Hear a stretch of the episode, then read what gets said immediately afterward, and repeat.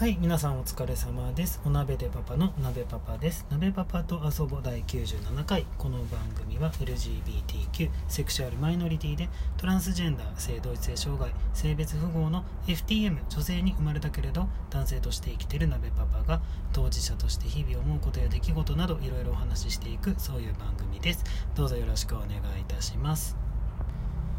あの今日あのお店に友達が飲みに来てくれてでお土産にねあのドーナツを買ってきてくれたんですよ。でそのドーナツってあの動物のあの顔とかが書いてあるあのイクミママの動物ドーナツっていうやつなんですけどそれ僕ずっと気になっててでもなんかなんだろう自分でなんか買えなくてで食べてみたいなってずっと思ってたやつだったからめちゃくちゃ嬉しかったんですけどあのね僕ね今日からファスティングしてましてしかも今日が初日なんですよ。あのファスティングってあのあれですあのいわゆるつまり断食なんですけどたまにやるんですね。あの何年ぐらい前からやってるかな、まあ、年にあの多い時だとね34回やることもあるんですけど、まあ、大体年に1回くらいな感じでやっててで、まあそのねまあ、お店始めてからずっとあのまあちょっとやってなくって、まあ、かなんだろうなそろそろ疲れもやっぱどうしてもまあ溜まってきたなって感じるところとかもあってまあねまあ、胃もたれだったりとか節々の痛みだったりとか、まあ、そのあるじゃないですか疲れが溜まってくると。で、まあ、そういうのが溜まってきたら、まああのまあ、思い切ってやるようにしてるんですけど、まあ、何せね、まあ、一日の楽しみがもうとにかく毎晩の晩酌だし、まあ、たまの休みもね飲みに行くのが好きだからどうしても飲み食いっていうのがね、あのまあ、多いわけですよ。でもまあそれはそれで楽しいんだけど、まあ、そればっかり続けてるとやっぱりちょっと体の方がねあの負担かかってきちゃうなっていうところもありますんでね、まあ、たまにやってるんですけどそれのたまたまね初日にねそれ持ってきてくれてすっごい嬉しいんだけど本当にマジで今食べれないし。であのまあ、ちょっと3日ぐらいやろうと思ってるから明日も明後日も食べれないし。であの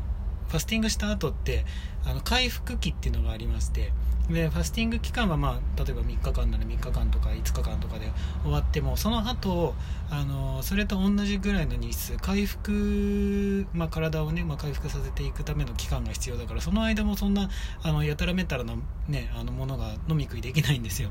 だから結局あのそんなずっと取っておけないしあのうちの、えースタッフさんと、えー、息子さんが美味しくいただきました。すごい残念。もうでもうん買おう自分で。はい。まあそんな感じでですね。まあやっと暖かく少しなってきて春らしくもなってきてあのー、なんだろういろいろね。まだまだ暗いニュースは続いているんですけども、まあ、少し晴れやかな気持ちにもなってきた感じのこんな毎日で、えー、多分なんか分かんないですけどいつになったらねこのコロナ騒動が収束するのか分からないんですけどでもこんだけ暖かくなってきたらそろそろあれなんじゃないかなインフルエンザとかでもインフルエンザってあれか夏とかでもたまに流行ったりするかうん分かんないですね。分かんないけどまああのー、心は元気に やっていきたいと思います。はい、えー、それではですね今日もですね、えー、質問箱の方いくつかご質問いただいておりますので、えー、時間の許す限りお返事していきたいと思います。はい1つ目。2週間休みがあったら何をしたいですか？はいどうもありがとうございます。2週間。そうですね。その2週間の休みに、えー、なんだろう。例えばお金は使えるのかっ使えないのかによって過ごし方が全然違うんですけどあの、まあ、とりあえずお金普通に全然使える感じでお休みがあるんだったらやっぱり旅行ですかね。行きたいですね。とりあえず温泉に行きたいですね。どんだけ、まあ、あの、まあ、あとはでも2週間でそんだけの期間があるんだったら、あの、僕、ね、二十歳ちょい前ぐらいから結構長いこと名古屋に住んでたんですね。今東京なんですけど。で、その名古屋で、あの、まあ、夜のお店で、あの、転々と働いていた時期が長かったので結構あの知り合いの方がたくさんまだまだあの現役でバリバリやってらっしゃるんですけどあのそういう方たちに、まあ、会いに行くと、まあ、それぞれのお店を回んなきゃいけないからあのまあそう会いに行くと結構ねお金使っちゃうんですよね。そう。でだからなかなかその名古屋に行く機会があっても寄れて1軒とかだったりとかするからなんかそれを全部あの心ゆくまで会いたい人全員に会ってきたりできたらいいな。そうあとはあのー、まあ、いつか遊びに行きますって約束したっきり遊びに行けてない地方にいる知り合い、えー、恩師、まあ、あの昔の先生ですよね。とか、うんまあ、友達とかあのいるので、まあ、そういう人たちに会いに行けたらいいなって思います。でもしお金が全然ないんだけど2週間休みがあるみたいな。そういうあれだったらまあとりあえずあれですよね。あの Hulu とか Netflix で映画を見まくります。なんかいつもその限られた時間でどっちを見ようかとか悩んでじゃあこっちみたいにしてるんだけどもそういう歯止めを一切聞かせずに 映画を見まくりたいと思います。はいどうもありがとうございました、えー、続いて寝る前に音楽を聴いたりしますか？はいどうもありがとうございます。あのー、ですね、えー、寝ながら何か音を聞くっていうことがちょっと苦手で音楽は別に好きなんですけどあのねそうテレビ昔はテレビつけながら寝たりとかもできたんですけどテレビも苦手だしあのあ見るのがじゃなくてそのそのつけながら音を聞きながらとかその人の声とかあとは人が作った音っていうんですか？人が奏でる音っていうんですか？なんかねあの落ち着かないところがありまして。であのー、あでもねあれは大丈夫なんだよな。あの本当あのピンポイントで OK なやつと OK じゃないやつがあるんだけど朗読とかはあと落語。あとはあの自然の音。あの波の音とか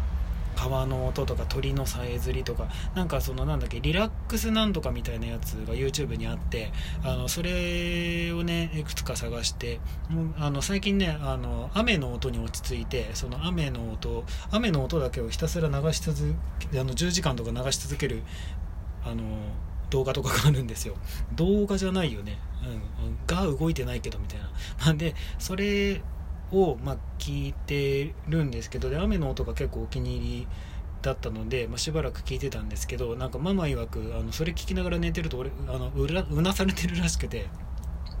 そうあのちょっと違うのに変えようかなって今思ってるんですけどまあでもその自然の音みたいなやつただなんかね鳥のさえずりとか川のせせらぎとかはあの気持ちはいいんだけどどうしてもなんかまぶたに浮かんでくる情景があのお天気のいい朝とか昼とかでそれはそれで ちょっと寝つけなかったりしてなんだろうその風の音とか海の音とかかななんかこのその夜っぽいやつとかを聞いてると落ち着いて寝れる